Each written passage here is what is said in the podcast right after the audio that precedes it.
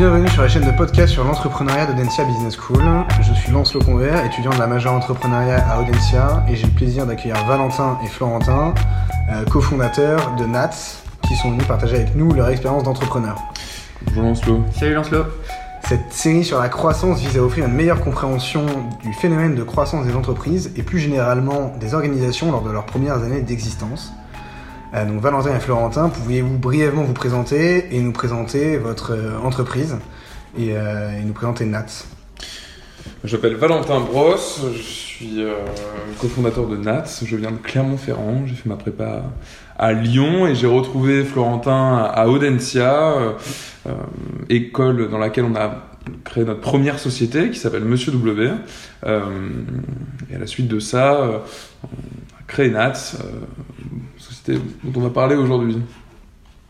Très bien. Euh, Est-ce que... euh, bah, du coup, tu peux te présenter aussi, Ouais, Florentin. donc salut Florentin. Moi j'ai grandi à Annecy euh, et en effet on s'est rencontré à, à Audencia avec Valentin où on a, on a monté notre première boîte, Monsieur W, donc du, du négoce de vin un petit peu euh, revisité où on faisait des collabs entre des, des vignerons, des brasseurs et, et nos différents clients, entreprises, euh, événementiels, écoles, les, les cuvées de promo, c'est comme ça que, tout a commencé avant d'avoir un, constat de marché euh, sur cette activité de distribution de, nos clients qui voulaient des, nouveaux produits, et notamment sur du low alcool, des, produits un peu innovants et qui sortaient de l'ordinaire. Donc ce qui nous a conduit à, réfléchir à ce nouveau projet et à lancer Nats. Très bien. Donc ça vous a mené à annoncer NATS. Est-ce que vous pourriez euh, me préciser le contexte dans lequel vous avez démarré votre activité et rencontré aujourd'hui euh, de la croissance Et euh, je sais pas si c'est suffisamment clair pour vous. Si, si, euh, Nat est, parti effectivement d'un constat et d'une demande de nos clients de boissons alternatives, alternatives à la bière, au vin et au champagne aux spiritueux. On, vendait, des vins et champagnes et des bières à l'époque, sur notre première activité de négoce. Également d'un contexte plus de tendance de consommation euh, tournée vers le LC, euh, vers la déstructuration des repas, euh, vers une attention assez marquée pour ce que l'on mange et ce que l'on consomme. Et également, contexte de marché, d'explosion, quatre coins du monde, de boissons alternatives, de fermentation alternative. On s'est beaucoup inspiré de ce qui se fait notamment au Danemark sur les fermentations alternatives de fruits euh, et également euh, des fameux Art Sizzler aux États-Unis qui euh, ont connu une croissance fulgurante euh, ces trois dernières années. Ces trois éléments qui combinés finalement nous ont engagés sur, euh, sur le sentier de Nats et de la création de Nats, qui euh, euh, aujourd'hui euh, est, une, est, une, est une boîte en, en croissance, euh, en lancement euh, depuis le, le 15 juillet euh, dernier.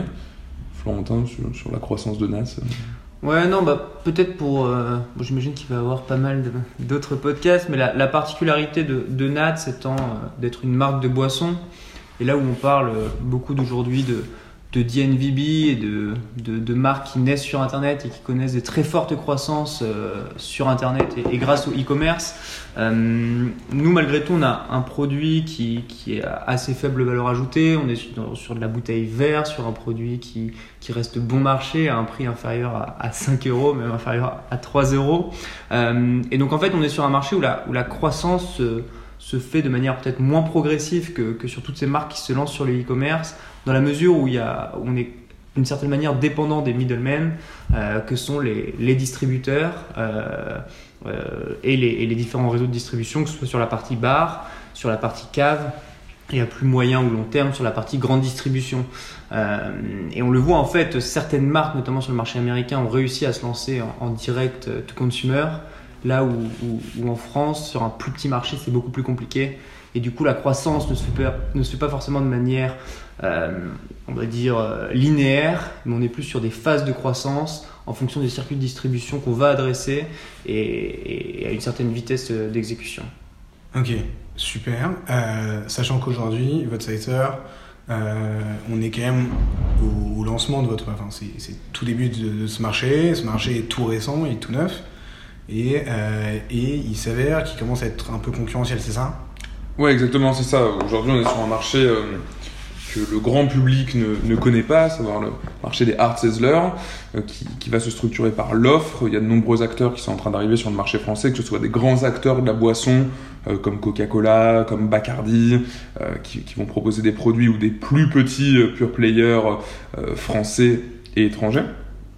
Euh, c'est un marché qui va devenir concurrentiel. Est-ce que la demande euh, du grand public va être au rendez-vous? Les mois qui vont venir nous, le diront. Euh, l'explosion qu'il y a eu aux US a été suivie d'une explosion aussi au UK, d'une première année au UK qui est assez intéressante en termes de chiffres. Donc on espère que le, les choses vont se reproduire en, en France. mais tout, reste à, tout reste à faire et à voir. Ok, super. Comment est-ce qu'on pourrait caractériser la croissance aujourd'hui de Nats euh, C'est-à-dire, à partir de quels indicateurs vous, considérez que votre entreprise euh, a atteint tel palier de croissance? Parce que je pense que vous avez des paliers un peu de, des objectifs, c'est certain. Et euh, est-ce que vous, est-ce que vous pouvez un peu bah, nous, parler de ça, de vos objectifs également à court, à moyen et à long terme, et de comment vous fixez ces objectifs? Ouais, carrément. Euh, comme je le disais tout à l'heure, sur un, sur un produit comme celui-ci, on va réfléchir par, euh, par palier en fonction des ouvertures de différents réseaux de distribution. Euh, nous, aujourd'hui, les, les, indicateurs qu'on regarde sont à la fois le nombre de points de vente que l'on va ouvrir. Bon, en ce moment, c'est, c'est moins évident, le, le, CHR étant fermé, mais, mais, mais plus globalement, et, si on, on efface ce, paramètre-là, on va se dire, OK, on est distribué dans X points de vente ensuite, le critère qui va être le plus important pour nous va être le taux de rotation dans chaque point de vente. Parce qu'en fait, on pourrait se dire demain, NAD c'est distribué dans 5000 points de vente, 5000 caves, 5000 okay. euh, supermarchés, peu importe, mais il y a une bouteille par mois qui est achetée. Et ça, en fait, l'indicateur il serait très mauvais, parce qu'en fait, ouais, le, le, taux de rotation serait nul, et tous les points de vente nous diraient Ok, les gars, euh, votre produit marche pas, personne n'en veut. Et donc, en fait, euh, du jour au lendemain, on peut se retrouver euh, non plus avec 5000 points de vente, mais avec 3 points de vente. Donc nous, depuis le début, notre, notre croissance, on préfère la, la, la limiter en termes d'ouverture de points de vente, se dire, ok, l'été dernier, on s'était fixé comme objectif, on va ouvrir 25 points de vente. Par contre, il faut que le produit soit un succès dans tous les points de vente. Et donc, on va mettre les on va faire les efforts, que ce soit sur la formation des équipes bar, que ce soit sur, les, sur de la PLV, que ce soit sur de l'animation, pour faire qu'il n'y a pas une bouteille qui se vend dans le mois, mais qu'en fait, il y en a 100. Et donc en fait, nous, la croissance, on la mesure comme ça. C'est-à-dire, on ouvre un point de vente et on fait que le produit okay. ait un succès dès le départ pour pas que le carton reste euh, derrière le bar, pas que les cartons restent euh, dans, dans, la réserve de la cave. Donc à chaque fois qu'on ouvre un point de vente, on se dit, OK, euh, comment le produit marche dans l'endroit où il est distribué? Quel est le taux de recommande? Et là, on en, revient un peu à ce que disait Florentin tout à l'heure sur l'intermédiation de notre business, le fait que notre sort dépend également en grande partie des distributeurs, que ce soit des distributeurs CHR ou des distributeurs euh, grande distribution. Euh, Aujourd'hui, dans le business de la boisson, euh, la croissance va naître d'un travail étroit euh, avec ces gens-là. Euh, disons que notre, notre sort, contrairement à une DNVB qui va pouvoir gérer des campagnes euh, marketing, digital, vivre sur les roulements de ses produits, avoir des budgets marketing et de communication dégagés par la vente de chacun de ses produits et s'auto-entretenir comme ça et auto-entretenir une croissance comme ça, nous, on est sur un, un schéma et un millefeuille un peu plus complexe qui, demande d'avoir des, des des relations avec ces, avec ces distributeurs assez, assez étroites euh, pour assurer justement cette oui, croissance-là. Ok, évidemment. Euh, moi, j'ai du coup, j'ai une question pour rebondir. Est-ce que, donc, tu as parlé des objectifs, Florentin, des objectifs que vous étiez fixés dans 25 points de vente, est-ce que du coup, vous les avez réalisés? Ouais, carrément. carrément. Ça a été, et, un succès, et on a eu, genre, ouais, ouais. Au départ, on a eu, comme on disait, la première marque à se lancer euh, en France. On a ouvert ces 25 points de vente. On a même eu plus de demandes et on a, on a refusé d'en ouvrir certains au départ okay. en se disant ok désolé mais aujourd'hui au regard de l'équipe euh, à l'époque on était, on était que deux on s'est dit on va pas pouvoir assumer et faire un joli lancement dans vos établissements donc je vous propose de vous recontacter dans un mois euh, au moment où on sera plus on sera plus capé. Donc en fait au départ on a fait ça on a eu ces, ces 25 points de vente. Euh, ensuite on a étendu sur le, réseau de caves Nisa notamment où, où ils ont 60 caves à Paris en Ile-de-France et même travail en se disant ok c'est pas parce qu'on est référencé dans ces caves euh, qu'on va laisser le produit tourner. Mais on est allé à la rencontre des cavistes pour leur présenter le produit euh, voir comment ils pouvaient se l'approprier voir comment ils pouvaient le présenter également aux clients pour être sûr que ça fonctionne dans ces points de vente là et que c'est pas des points de vente ouverts qui seront fermés six mois plus tard Ok, génial. Donc ça demande aussi à, à quelque chose qui est assez, euh, assez intéressant, euh, assez stimulant, qui est euh, le contrôle de la croissance. Et euh, même si on a des opportunités, on, on a été appelé par euh, des distributeurs un peu partout en France, des intermédiaires, des agents qui nous proposaient de distribuer NAT dans des endroits où on n'aurait pas pu animer et pas faire tourner le produit. C'est aussi réfléchir et pouvoir leur dire non, je ne veux pas travailler avec toi maintenant, non, je ne veux pas te vendre des bouteilles. Donc oui, je limite euh, ma croissance, euh, mais, mais pour assurer une croissance plus pérenne, plus stable, plus saine. Et une vision à long terme. Enfin, Ex- exactement, c'est ça. Ouais. On, on discutait il n'y a pas longtemps avec un investisseur qui investit dans la, dans la pet food, donc, euh, La pet food. Ouais, donc sur, euh, et qui sur, sur une, une boîte qui, qui vend donc de, la, de la nourriture pour les animaux sur internet et qui nous disait ok là j'ai investi dans une boîte qui a la, la plus belle croissance sur, euh, sur ce nouveau segment de marché qu'est la pet food. Il nous disait je parle pas du tout de la plus belle croissance en termes de, de vitesse de croissance mais bien en termes de qualité et en fait il nous disait il y a un, taux de satisfaction qui est, qui est extraordinaire un taux de fidélisation qui est, euh, qui est extraordinaire lui aussi et nous on est vraiment cette vision là quoi se dire ok euh, on va pas forcément ouvrir d'un coup, avoir plus de 300% de croissance sur l'ouverture de points de vente.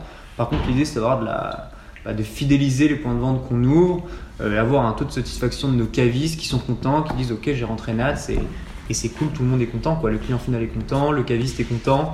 Et comme ça, on est sans doute sur une, sur une croissance un peu plus saine et sur une compréhension, une, une adoption de produits qui, qui pourra se voir en effet sur le long terme.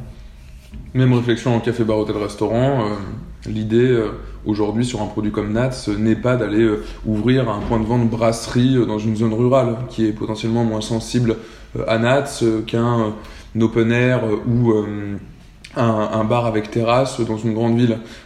Donc c'est ciblé et on en revient au travail avec les distributeurs qui est clé sur les méthodes de croissance, ciblé avec nos distributeurs CHR, donc l'intermédiaire entre nous et les cafés, bars, hôtels, restaurants quels sont les établissements prioritaires, quels sont les établissements qui correspondent à l'ADN de Nats, et aller travailler avec eux pour aller référence- référencer le produit dans les bons établissements et là où il va tourner, où les gens vont le consommer, et où, dans les établissements dans lesquels il y a la clientèle qui est sensible au produit. D'accord, très bien. Euh, De toute façon, enfin, je pense qu'on peut qualifier aussi votre croissance de croissance enfin, relativement qualitative plutôt que quantitative. Il y a quand même des, caractéristiques qui sont euh, qualitatives qui sont, qui sont fixées, que ce soit sur le produit ou même sur votre stratégie. La question qui, vient directement après, c'est de savoir est-ce que, enfin, quels ont été finalement bah, peut-être les, événements, parce que vous n'avez pas forcément voulu tout de suite aborder cette stratégie-là. Est-ce que vous, avez adopté cette stratégie juste par, euh, par, euh, par pure réflexion est-ce qu'il y a des événements qui ont fait que vous avez adopté cette stratégie de croissance euh, donc, très réfléchie, très mesurée, où, euh, où finalement vous vous embarquez pas dans n'importe quelle opportunité parce que vous, parce que vous voulez grandir, mais euh, enfin vous voulez grandir à long terme et pas à court terme. Disons, une stratégie de croissance correspond à un produit, à un positionnement produit. Euh, Aujourd'hui, on a un produit qui est premium sur son segment, euh, qui est un produit de qualité sur un segment du hard settler qui va se constituer autour d'industriels et de, et pure players euh, qui vont être en termes de réalisation de produits plus ou moins des copies des industriels. Nous, on prend le marché par le haut avec un produit plus qualitatif qui contient des vraies matières premières, du fruit, des plantes. On, est sur on est sur un produit de qualité qu'il faut valoriser, sur lequel il faut faire de la prescription et euh, sur lequel il faut apporter de l'information. Produit de qualité n'est produit que de qualité que si on arrive à communiquer notre différence euh, aux consommateurs euh, et à leur expliquer que Nats a une plus-value et une supériorité goût. Aujourd'hui, ça implique une stratégie de croissance effectivement qui est qualitative. plus que la croissance à tout prix, sans réflexion, et le fait de vouloir gagner une part de marché, plus une part de marché, plus une part de marché, sans réfléchir à quelle part de marché on gagne. En revanche, il faut aussi garder en tête qu'on est dans un contexte de marché euh, qui est un segment qui n'existe pas en France, sur un, sur un marché qui n'est pas construit. Euh, c'est différent de se mettre sur le segment de la bière ou sur le segment des spiritueux. La catégorie Art Sizzler n'existe pas. Il y a des places à prendre, donc il faut arriver à, trouver le bon équilibre entre côté qualitatif et ce côté quantitatif de la croissance pour ne pas perdre des places là où on aurait pu les prendre. Puis on a aussi cette volonté d'avoir nous travaillé pendant plus d'un an sur, euh, sur le produit, sur la, sur la recette. Donc en fait, avoir les moyens de, de, de réussir à crier suffisamment haut et fort la différence de Nats et proposer justement un, un produit plus qualitatif, plus travaillé, plus naturel. Et pas laisser les, industriels qui arrivent avec des, mélanges d'alcool, d'eau et, d'arômes alimentaires proposer leurs produits à tout le monde, c'est bien dire, enfin réussir ouais, à, faire connaître Nat, c'est-à-dire si, vous le souhaitez, il y a une proposition qui est plus naturelle et comme le disait Valentin, qui, travaille le, vrai fruit et l'infusion de plantes. Génial. En tout cas, euh, bah, on, voit quand même que, que ça plaît. Euh, moi, j'ai une, une, question à vous poser parce que là, on est quand même dans, une démarche très réfléchie. Euh, votre pitch, vous, avez, vous l'avez forcément présenté à des investisseurs, donc on, se doute qu'il est, est très travaillé. Mais, euh, mais j'ai envie de rentrer un peu dans, le, fond et dans le vif un peu de votre aventure. Est-ce que vous avez une mésaventure et est-ce que vous avez une anecdote de mésaventure qui est arrivée, qui vous est arrivée dans le cadre de votre croissance récente? Euh, on est, on est pas mal de mésaventures. évidemment, le, le, contexte fait que, que, que, rien n'est facile. Où on se lance cet été, première marque en France, donc volonté de 1 ouvrir des établissements, 2 ouvrir les bons établissements, 3 faire en sorte que le, que le, produit fonctionne en se disant ok c'est parti quoi. On revient sur un contexte plus évident. Évidemment, euh, octobre, refermeture des établissements euh, sur lesquels on avait misé, euh, dans lesquels on pouvait faire découvrir le produit. Donc tout de suite, il faut s'adapter, il faut se dire ok là on a on a des, projections de, chiffres et de ventes et on a produit en conséquence. Euh, il faut trouver d'autres euh, d'autres canaux de vente. Donc, donc à ce moment-là, il faut se dire ok, il faut réaxer absolument sur le réseau cave. Euh, les gens vont continuer à, partager, à, dîner, à faire des apéros, mais plus à la maison. et là où au départ, nous, on privilégiait le, bar au lancement pour faire de l'animation et être au contact direct des clients on se dit ok là il faut il faut réaxer sur la partie cave donc sa première mésaventure on se dit comment très rapidement avec la refermeture des bars on s'adapte et on arrive à, continuer en fait à, faire découvrir le produit et à entretenir cette, cette croissance pour pas retomber à, zéro bouteille vendue par semaine parce que finalement au, départ on s'était vraiment concentré, euh, concentré sur, sur les bars euh, et restos. Et autre, autre, mésaventure aussi, euh, un peu plus tôt, avoir de la croissance, c'est aussi avoir les moyens d'entretenir la croissance euh, et les moyens techniques d'entretenir la croissance, à savoir de pouvoir produire le nombre de bouteilles pour assurer la croissance. Euh, parce que le plafond de la croissance étant qu'à un moment donné, si vous avez une commande et que vous pouvez pas y répondre, votre croissance est limitée par des caractéristiques techniques, à savoir le fait que vous pouvez pas produire suffisamment. Euh, on, a eu la mésaventure au départ euh, d'aller travailler avec des, brasseurs et des partenaires pour la production qui n'étaient pas à la bonne dimension pour accompagner la croissance. Donc il y a aussi également dans, le, dans, les enseignements qu'on tire euh, de cette question de croissance, à la fois la croissance constatée, X% de croissance, X bouteilles vendues, X projections, etc. Mais il y a toute la partie coulisses de comment j'entretiens cette croissance-là, selon quelle capacité de production et selon quelle euh, capacité logistique. Ok, très bien. Ouais, la croissance peut aussi être. Euh, enfin, faire exploser une boîte, quoi. Oui. Et, d'ailleurs, on, on, le voit, même aux États-Unis, les, les, les, boîtes de Hard qui ont explosé aujourd'hui, il y a quelques mois, disaient nous, on, vend tout ce qu'on peut produire, mais ce qui nous limite, c'est.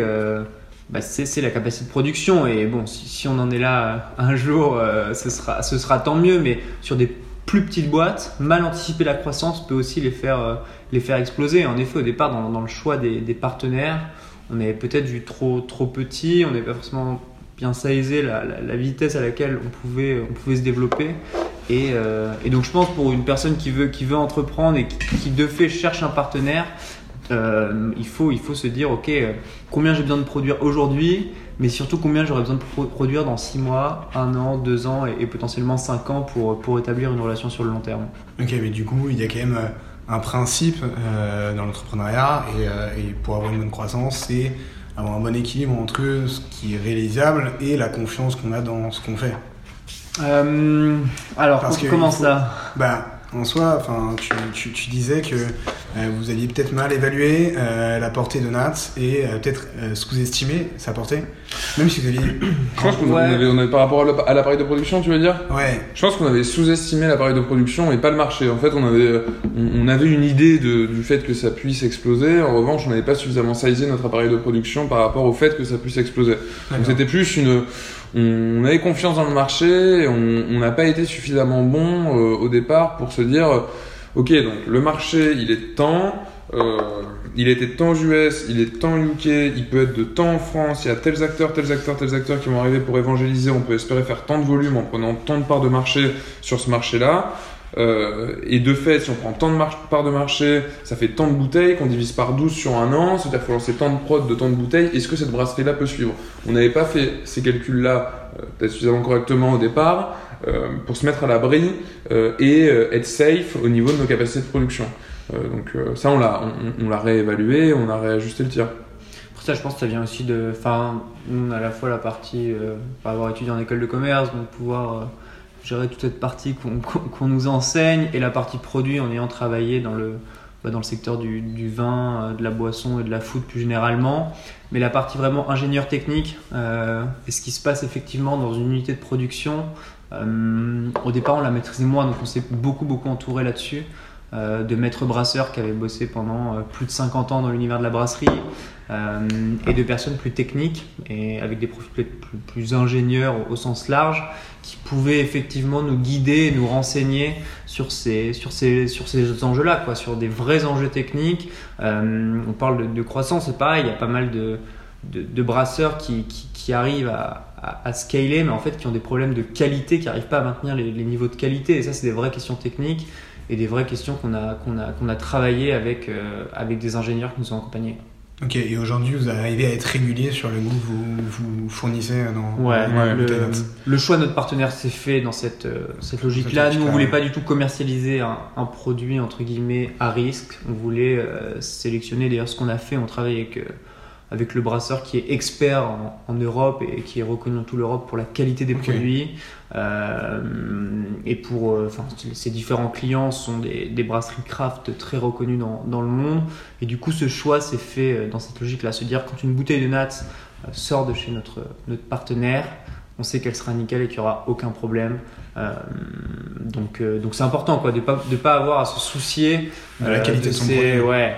Donc, euh, sachant que nous, on a un produit premium, on ne peut pas du tout se permettre d'avoir euh, le moindre souci euh, d'une bouteille qui explose parce qu'elle repart en fermentation ou, ou que sais-je. Donc en fait, on avait, euh, on avait la volonté d'avoir euh, un partenaire avec un bah, avec des équipes en, en R&D, en qualité, qui puissent mesurer et nous assurer que les produits enfin, seront et sont nickel quand ils sortent, euh, quand ils sortent de la brasserie.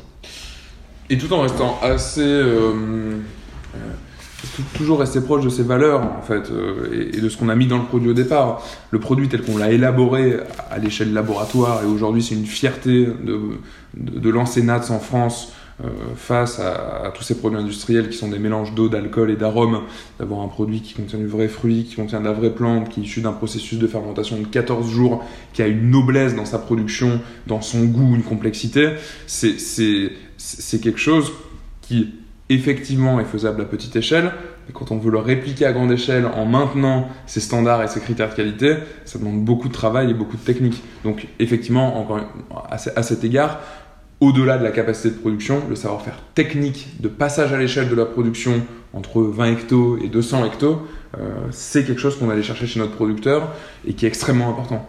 Ok, très bien. Euh, Merci en tout cas pour tout ça. Euh, c'est pas fini. Euh, Moi, je voulais savoir. euh, je pense que vous êtes que deux. Vous avez, vous avez recruté personne pour le moment. C'est bien ça? Ouais, enfin, ouais, ouais. Aujourd'hui, on est deux, ouais. Vous êtes deux. Vous avez peut-être, euh, en tout cas, la volonté de recruter quelqu'un dans, dans les, dans les prochaines, euh, dans les prochains mois ou prochaines semaines peut-être. Ouais. Euh, moi, la question que j'ai envie de vous poser, c'est donc, enfin, vous faites tout à deux, ou en tout cas, enfin, toutes les actions que vous faites, elles sont à deux. Ouais. Euh, on est bien d'accord sur ce point. Ok. Et comment est-ce que vous qualifiez le, bah, le, le rythme de votre croissance actuelle? Est-ce que donc j'ai l'impression que vous êtes plus dans une, quand même, une notion de contrôle de cette croissance que de la subir? Vous- Ouais, alors, Enfin, vous êtes dans une approche même de contrôle par rapport à tout ce que vous m'avez dit euh, auparavant. Ouais, on est- Carrément. on est- En fait, on a, bon, dès le départ, quand on a lancé Nats, on était certes les, les premiers à se lancer sur le, sur le marché français, euh, mais on savait que les industriels allaient arriver. Ok. Donc, euh, et en fait, ce qui, enfin, ce qui, ce qui est un peu particulier dans, dans le cas des, des hard sizzlers, c'est que c'est vraiment une nouvelle catégorie de boissons qui n'existe pas. Aujourd'hui, on en parle, mais finalement, euh, moins d'un pour cent sans doute euh, des, Français ont entendu parler de ces, nouvelles boissons. Donc nous, on s'est dit, il faut qu'on arrive à, construire une, notoriété, à, à faire de Nats euh, et à positionner Nats comme l'alternative premium et naturelle. Mais en attendant que les gros arrivent, les industriels arrivent, pour faire connaître cette catégorie et avoir des budgets marketing conséquents pour en parler plus largement et faire en fait que le, taux de connaissance euh, de, des hard et de ces boissons soit beaucoup plus important en, France. Donc nous on était vraiment dans cette logique-là et, et là les, semaines et mois qui viennent vont, euh, bah, vont, démontrer en fait cette, cette stratégie-là avec l'arrivée de Coca-Cola, de Bacardi et d'autres qui vont finalement mettre des budgets marketing conséquents, qui vont permettre de faire connaître le produit et donc d'avoir une croissance qui à ce moment-là euh, va sans doute s'accélérer parce que euh, la, de- ouais, la demande pour le hard sizzler va être plus grande. Aujourd'hui, la demande, euh, ben, elle, est, elle est plus faible parce que nous, en tant que petite marque, on n'a pas les moyens d'évangéliser un marché et de faire connaître plus largement le, le produit et la catégorie. Et du coup, l'idée, c'est de surfer aussi sur, mais sur cette vague qui va être initiée par, par les plus gros qui ont des moyens plus importants. Ok. Euh, du coup, juste au, vu de, de- de ce discours-là, euh, vous n'avez pas les moyens d'évangéliser, mais est-ce que vous pouvez prétendre, en tout cas, être des experts de, de, de, ce secteur-là? Par rapport à quoi? Par rapport à la, par rapport à- au produit? Bah, je, ouais, par rapport au produit, est-ce que vous pensez euh, quand même être, euh, être des experts? Comment vous vous positionnez? Enfin, on sait que vous êtes premium. Est-ce que, euh, en toute, en toute modestie, bien entendu, est-ce que vous pouvez vous positionner là-dessus? Disons que par rapport au produit, à l'élaboration de la recette et à ce qu'est Nats aujourd'hui sur le marché du hard sizzler, on a développé un savoir-faire sur le produit. D'accord. Quand on mélange de l'eau, de l'alcool et qu'on met des arômes, il n'y a pas de savoir-faire. Alors que vous, il y a. Il y a un savoir-faire qui est un savoir-faire ancestral de la fermentation. Mais dont fonctionne la bière, dont fonctionne le vin, la bière fermentation de malt, le vin fermentation de raisin, nous co-fermentation de sucre de canne et de jus de citron. Euh, processus qui prend du temps, qui développe des, qui développe des arômes euh, sur l'infusion citron et, et, et sur l'infusion thé noir. Euh, ce savoir-faire-là, effectivement, c'est une force de Nats et potentiellement, au regard du paysage français tel qu'il est aujourd'hui, on a des arguments à faire valoir sur le produit, sur la supériorité du goût et sur le travail qu'on a fait sur les ingrédients, les matières premières. Donc effectivement, on, a, on est, on fier du travail qu'on a fait sur, sur le produit. Euh, après, sur, le, sur toutes les questions de distribution, de marketing, euh, c'est des choses euh, voilà, qu'on on essaie de faire au mieux. On aura la réponse dans les mois et années qui viennent, savoir si on, les a bien fait ou on les a pas bien fait. Nos concurrents sont, sont aussi, aussi très à l'aise dans ces, dans ces domaines-là. Donc, c'est des questions un peu plus. voilà, qui sont, qui sont moins faciles à, à trancher, à expliquer. En tout cas, voilà, sur le produit, on a fait le travail. Super. Euh, donc, on a déjà dit que tout à l'heure, tu nous as dit, Florentin, en tout cas, que vous aviez atteint des premiers objectifs de croissance à l'été dernier. Ouais. euh, que votre stratégie de croissance avait, été, avait dû être réévaluée. En tout cas, vous avez dû vous adapter aux contraintes euh, liées au Covid. Euh, donc, est-ce que vous avez quand même atteint vos objectifs de croissance pour, euh, pour l'année 2020 Euh, Ça, c'est une première question. Ouais, carrément. Enfin, carrément, ouais. Nous, euh, premier objectif, c'était évidemment faire euh, découvrir le, produit durant l'été, ce qu'on a pu faire, euh, parce que les, bars étaient encore ouverts, et ensuite de s'appuyer sur nos, partenaires cavistes pour continuer à, faire connaître et à distribuer le produit. Aujourd'hui, on a, plus de, de 100, de 100 caves qui, qui nous suivent et qui proposent, qui proposent Nats à la vente. C'était un des objectifs qu'on s'était fixé pour, pour 2020 et donc qu'on a, a réussi à, atteindre. Et là, l'enjeu sur euh, cette année 2021 et le printemps-été qui arrive, c'est réussir à être euh, non plus fort localement, mais d'étendre la distribution et notamment sur ces, sur ces réseaux bars et caves à l'échelle euh, nationale. Donc c'est vraiment des, des enjeux qu'on bah, qu'on a là au, au quotidien, se dire sur qui on s'appuie, sur quel partenaire, avec quel partenaire on travaille pour être bon et étendre géographiquement la distribution, la distribution de NATS et atteindre les objectifs 2021. Ok, et, suite donc, à, la réalisation de vos objectifs en 2020, est-ce que vos, vos, relations avec des interlocuteurs tels que quelques, des, banquiers ou alors des interlocuteurs dans, dans le secteur, des, des, des potentiels partenaires Est-ce que ça a changé votre relation avec eux? Est-ce que ça a l'amélioré Est-ce que ça vous a donné une certaine crédibilité par rapport au marché? Aujourd'hui, euh, on est sur des, sur des chiffres qui sont euh, faibles et euh, qui ne pas de, qui sont pas significatifs par rapport à, à des échanges que tu peux avoir avec avec des banquiers, avec des investisseurs, avec des, avec des partenaires. Aujourd'hui, on est c'est une vraie phase de lancement. Donc, c'est des chiffres qui se, qui, qui, se construisent, qui sont en phase avec le business plan qu'on a posé au lancement de, de NATS. mais disons qu'il faut, il faut attendre. Aujourd'hui, on s'est lancé le 15 juillet, il faut aussi être lucide. On, va attendre d'avoir plus de, de, de, track records et, de, et de chiffres pour pour en faire quelque chose et que cette data soit significative. Malgré tout, je pense que sur ce, sur ce nouveau marché, on, a parlé un petit peu euh, avant, mais euh, sur, les gens qui, goûtent le hard sizzler et qui trouvent pas forcément ça bon parce que trop chimique. Et nous, quand on a goûté les marques américaines, c'est le constat qu'on avait fait. Euh, quand on discute avec des, investisseurs privés, notamment des business angels, le taux de réachat est un des KPIs qui, qui, est le plus regardé. Je veux dire, ok, un mec qui achète euh, euh, une fois, est-ce qu'il va revenir à la cave Est-ce qu'il va en réacheter? En fait, c'est la peur principale que peuvent avoir certains investisseurs sur ce nouveau marché, euh, sur des produits au, sens là sur lequel il y a, enfin, la manière dont, le font les industriels, sur lequel il y a peu de travail sur le produit et sur la recette. Et donc nous, on doit leur démontrer que oui, il y a un travail sur le produit, sur la naturalité, sur le goût, et qu'en effet, ça plaît. Et donc une personne qui vient d'acheter une fois, viendra en réacheter parce qu'en fait, il y, a une vraie adoption du produit. Ça, c'est le cas. Ouais, ça, c'est le cas. Ça, c'est le cas. Et nous, il faut qu'on arrive à le, à le, mesurer et, et c'est pas toujours facile parce que ça se fait, euh, on le voit sur notre sur notre e-commerce, des gens qui commandent 6 euh, bouteilles pour tester, 3, 3, 3 de chaque, euh, 3 de chaque donc 3 infusions citron, 3 infusions thé noir, et qui 3 semaines après, deux semaines après, recommandent 18 bouteilles parce que oui, il y a eu une adoption, ils ont fait le test, ça leur a plu et le produit en fait convient parce que euh, les caractéristiques fonctionnelles leur parlent et que le goût du produit euh, est au rendez-vous. Et donc ça c'est vraiment des, éléments qui sont importants, se dire euh, ok on a réussi à, convertir et à fidéliser un client, il n'achètera pas une fois du nat, mais peut-être que pendant 10 ans ça va devenir sa boisson et qu'il en rachètera. Donc ça c'est les des éléments malgré tout qui, même sur le peu de chiffres qu'on a aujourd'hui, sont importants. Ok, très bien. Euh, bah merci pour toutes ces questions. Euh, afin de conclure euh, cet entretien, moi j'ai quand même deux dernières questions à vous poser. on en a déjà un peu parlé de ce que c'était que pratiquer la croissance, mais est-ce que, bah, est que vous pouvez nous, nous, nous re-résumer, entre, entre, guillemets, la, notion de pratiquer la croissance lorsqu'on fonde une entreprise? Ou... Ouais, ouais, non, mais carrément, je pense que bah, pratiquer la croissance, c'est avant tout bien l'anticiper euh, en se fixant des, objectifs qui sont mesurables et, réalistes. Se dire, euh, ok, euh, comment faire de Nats un succès dans 3 mois, dans 6 mois, dans 1 an, dans 2 ans, dans 5 ans?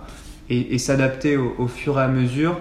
Mais anticiper au maximum va, le permettre, va permettre d'éviter pas mal de, de conneries. On l'a parlé tout à l'heure sur, sur l'appareil de production, ça peut être sur le sourcing des produits nos citrons euh, que l'on presse. Euh, si on va voir un, producteur qui a euh, que très peu de citrons, ça va peut-être passer sur les six premiers mois, mais on sera obligé de changer tout de suite après. Donc tout de suite se dire, ok, avec le même niveau d'exigence, comment on va voir un producteur de citrons plus gros? Et donc je pense que pratiquer la croissance, c'est avant tout l'anticiper au maximum. Pratiquer la croissance aussi, je pense, c'est comprendre ce qu'elle signifie et, comment elle est adaptée à notre business. On entend beaucoup de choses sur, euh, sur la croissance, euh, beaucoup d'entrepreneurs en, parlent très souvent, et c'est normal à travers le spectre de, leur business et de leur activité. Aujourd'hui, euh, la croissance, elle est propre à chacun. Chaque business dépend de, mes, de, de métriques, de, de, de structures, de, de, moyens, de filières de distribution qui sont différentes entre, entre chacune des activités. Il faut arriver à, comprendre comment fonctionne chacun des business pour y adapter un, modèle de croissance. Euh, également, ce qu'on disait tout à l'heure, le positionnement du produit dans ce, business-là. La méthode de croissance sera pas la même pour un produit entrée de gamme que pour un produit ultra premium. La méthode de croissance sera pas la même pour un produit qui se veut être une digital native brand et un produit qui ne peut l'être. Euh, la méthode de croissance ne sera pas la même sur le marché du textile et sur le marché de l'alcool. Euh, tout ça est, très, est, très propre et imprégné de, chacune des activités. Et, je pense qu'il n'y a pas, voilà, on ne peut pas dupliquer euh, finalement mot pour mot des modèles ou des conseils qu'on va entendre. Il faut toujours les, les envisager à travers le spectre de son activité. D'accord. Et donc ça, c'est les conseils que tu donnerais pour une bonne pratique de la croissance euh, durable et pérenne. Exactement. Ok. Exactement. Et y compris sur, euh, on entend beaucoup parler de, de, de, de growth marketing en ce moment, de, de hacking de croissance et de comment générer de la croissance par des, par des méthodes alternatives, on va dire. Euh, nous, c'est des, choses qu'on adapte euh, à notre business aujourd'hui. Euh, les, les gens qui parlent beaucoup de ces sujets-là sont très actifs sur LinkedIn, donnent des conseils qui sont particulièrement adaptés à des boîtes tech notamment, euh, parce que historiquement le growth marketing s'est euh, construit sur des boîtes tech aux US, euh, arrivant ensuite en France. et ben finalement le growth marketing c'est un bon exemple parce qu'aujourd'hui on s'est imprégné, on a écouté ces gens-là et on a adapté à notre business certaines de ces méthodes pour trouver des sources de croissance alternatives et, et aller signer euh, des comptes euh, et ouvrir euh, des, des, des, nouveaux clients sur ces méthodes-là, mais adaptées à NATS.